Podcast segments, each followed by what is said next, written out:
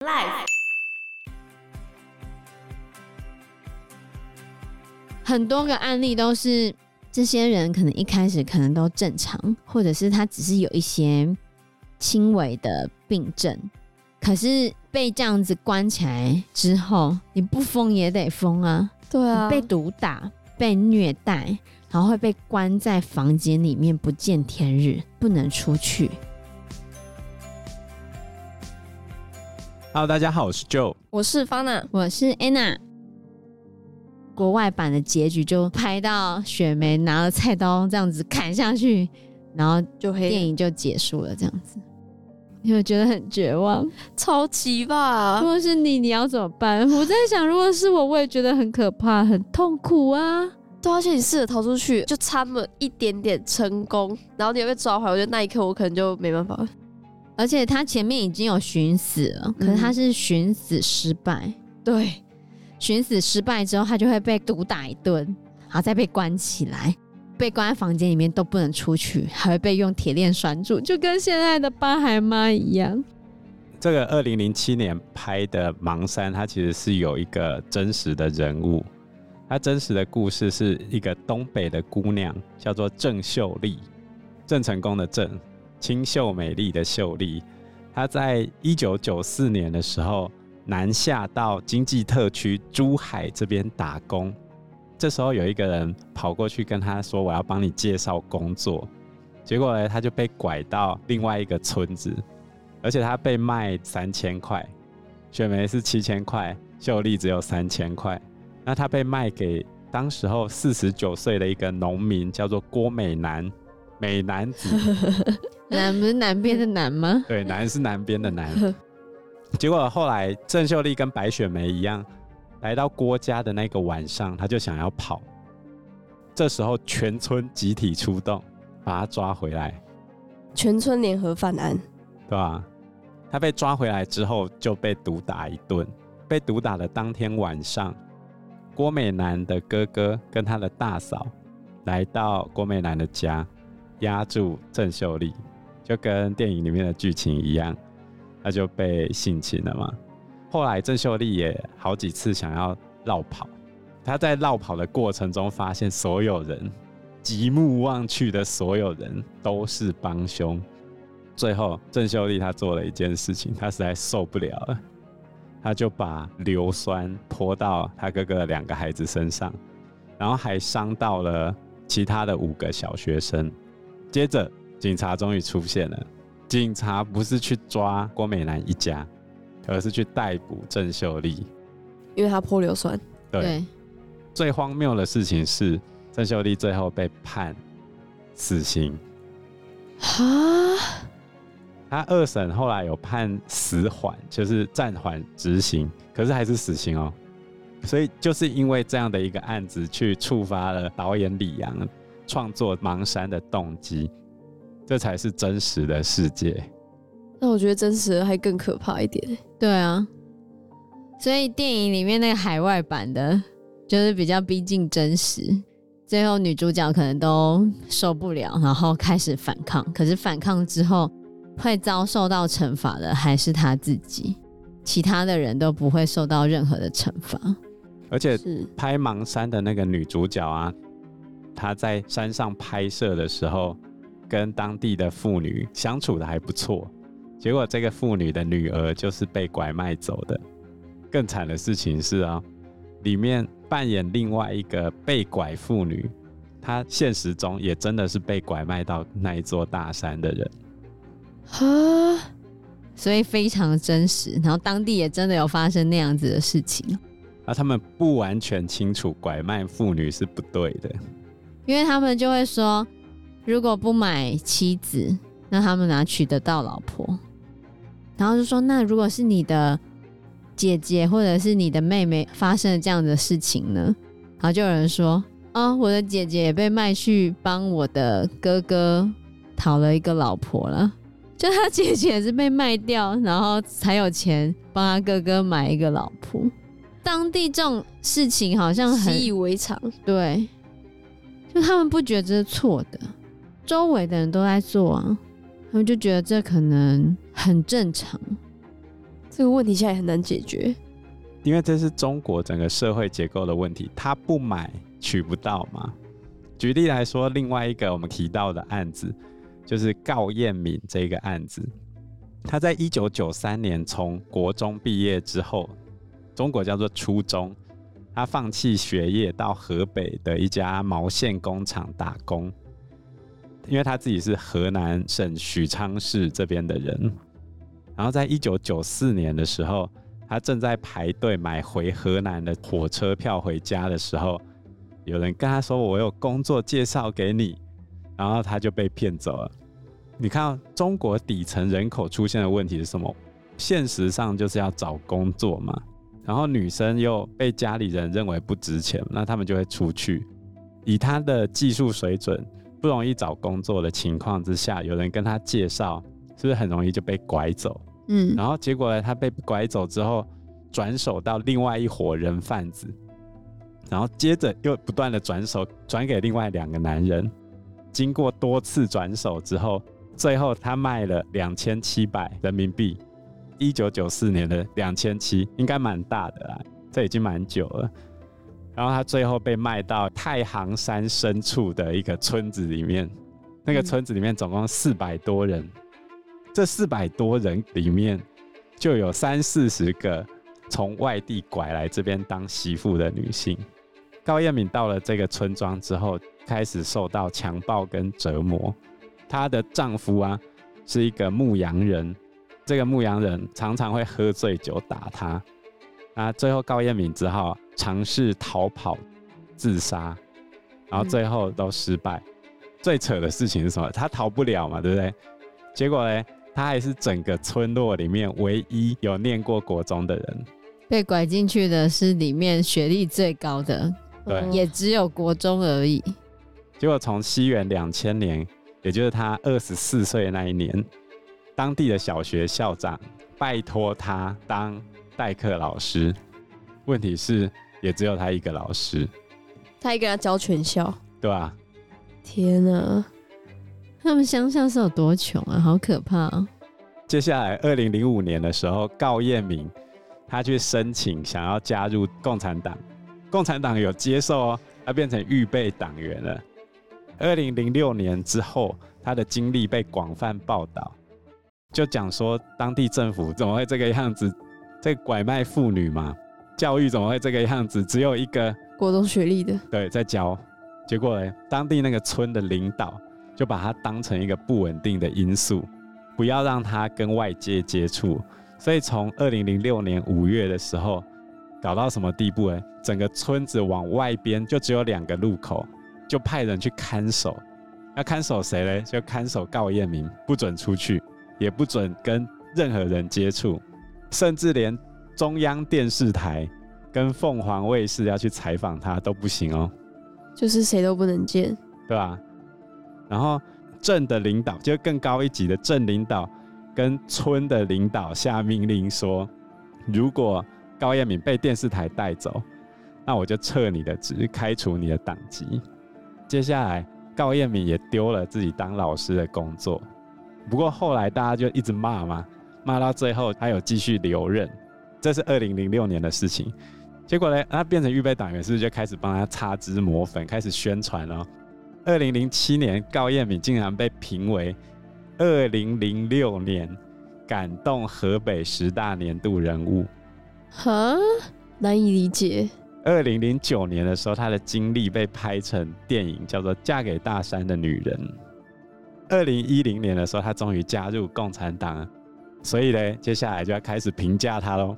报纸是这样讲的：高彦敏从一个被拐卖的打工妹，成长为一名共产党员，自己也做梦也没想到，村里许多老人一直想推高彦敏当干部。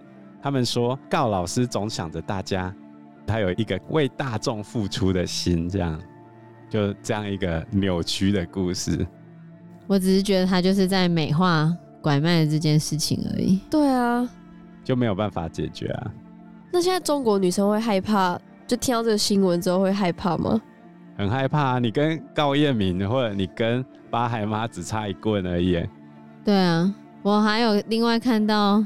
也是女大学生被拐的、啊，她只是跟她爸吵架，因为她爸平常在家会家暴他们家里人，她就跟家里人吵架，她就考上外地的大学嘛，然后在外地大学读书，嗯，然后有一天他出去买东西的时候，他就被人贩子看上了，因为他落单了嘛，他就被打昏了，打昏了之后呢，他就被用很低价哦，他才被用一百多块钱。很像一百二十块吧，就要被卖到非常贫困的山村里面去，嫁给一个老光棍。他才大学，然后跟那个老光棍相差了十几岁，他就被一百二十块卖过去了。那个大学生叫何成慧，何成慧在家里被爸爸打的时候，可能一开始就有一些思觉失调的情况出现，因为在家里被家暴嘛。有一些说法是他可能出去的时候就突然发病，他就跑不回去了，然后就被用一百二十块卖掉，卖给那个老头。那个老头的名字叫倪天国，倪是一个人在一个儿，对，倪对一个人在一个儿。最近的事不是，也是蛮早期的事情哦。对，然后也是一九九零年代，他也是被倪天国就这样子。关了十七年才被找到，对，后来是被报道出来，就是可能附近的乡村有人就跟电视台讲说，他们村子里面有一个很奇怪的事情，就那个倪天国，他明明就那么老，结果竟然可以娶一个大学生，嗯、那个大学生刚来的时候长得很漂亮，而且有大学学历，竟然会嫁给倪天国，真是匪夷所思。然后媒体就去采访那个倪天国啊，然后还把他们家整个报道出来。可是他们家很穷哦，倪天国家超穷的，他们是住在猪圈改建的房子里面，他的窗户都没有玻璃，是空的，然后他墙壁上都有洞，然后他们睡的地方就只是个板子铺在那边，然后他也没有棉被，他的是一件已经很老很破的军用大衣。他就跟何成慧两个人睡在那个床上。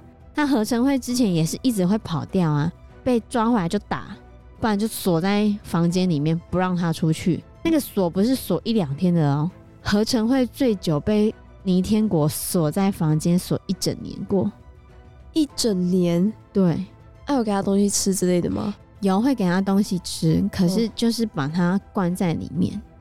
一整年呢、欸？对啊，就坐牢吧？对啊，所以何成慧原本就有轻微的思觉失调，后来就非常严重。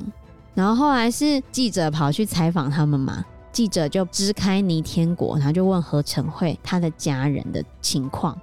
何成慧就有跟他说他爸爸叫什么名字，他住在哪里啊？然后地址讲得很明确哦。记者就帮忙去找，还真的找到他爸。然后他爸就跑去看他，哦、他爸看到的时候非常难过，因为觉得他女儿竟然十几年来住在这样子根本算不上是房子的地方。然后那个倪天国还一直叫何成慧的爸爸叫爸爸，他年纪要比人家大。天哪！后来何成慧有被他爸爸带回去，他爸爸把他带走的时候还塞了就是可能六七百块钱给倪天国，然后就把何成慧给带走了。很多个案例都是这些人可能一开始可能都正常，或者是他只是有一些轻微的病症，可是被这样子关起来之后，你不疯也得疯啊！对啊，被毒打、被虐待，然后会被关在房间里面不见天日，不能出去，只要逃出去被抓回来就是打，而且附近的村民都会觉得他好像不干我的事。然后帮着他把他的妻子抓回来，都一样，每个案例都差不多，好惨哦。嗯，这中间牵扯到两个问题哦。第一个就是中国的人口拐卖问题，第二个是中国的性侵害问题。在人口贩卖的这个问题上啊，中国也是非常非常严重的。根据部分媒体的估计，中国的人口流动里面有一点五亿。是被贩卖的，所以有很多儿童啊、成年人、移民工人这些都被贩卖，还有智障的劳工。被当成奴隶来使用。主要的贩卖手段大多数是骗的，百分之三十七，然后再来是滥用权力或弱势的地位，跟性有关的大概占百分之十九。然后长期来说的话，最常发生人口拐卖的地方是云南跟贵州这两个最深山的地方嘛。贵州就是人无三两银嘛，然后云南也是到处都是深山嘛。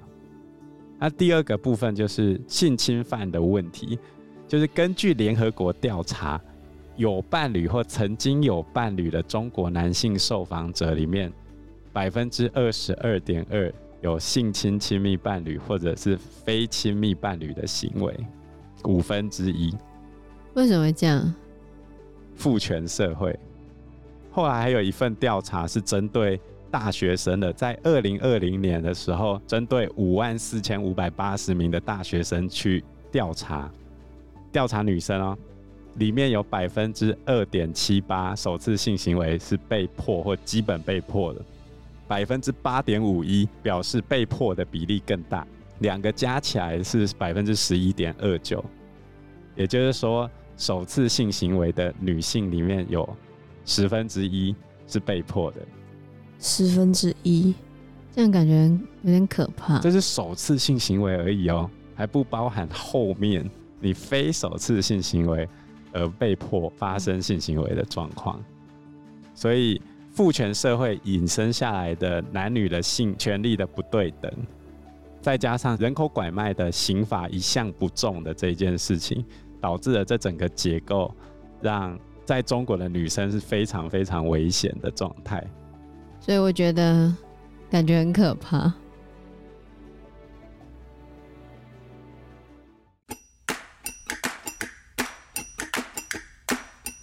又来到我们冷知识的单元哦。那我们这一集要来讲古代擦屁股的方式。擦屁股是一件非常麻烦的事情，而且容易痔疮，困扰困扰了几几百年、上千年吧。哦、你必须要让它非常细致啊。为什么拿叶子啊？也是不够细啊。但至少比竹子好吧？我在想，竹片用刮的那很痛。竹片那种东西叫做侧绸。就是一根这样子，然后拿来这样子刮一刮，刮，刮，那刮不干净吧？身上就会臭臭的。当然了，天哪，有味道系列。擦屁股这个问题其实困扰了世界各国非常非常的多年啊。有钱人为了那个细致程度，有些人还甚至用丝绸来擦。可是丝绸非常非常贵啊，因为你又不可能擦完之后洗一洗再用，你只能丢掉啊。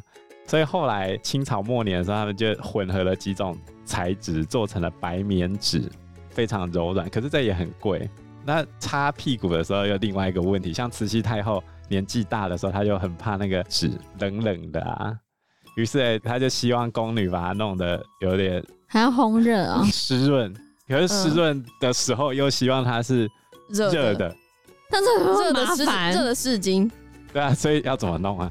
后来这个宫女想了一个招式，慈禧太后去上厕所的时候，先含一口水在嘴巴里面，哎呀，然后她呕完的时候从嘴巴喷出来在纸上面，他们还要练习喷出来的时候要是雾状的，然后这样才能均匀的散布在整张纸上面。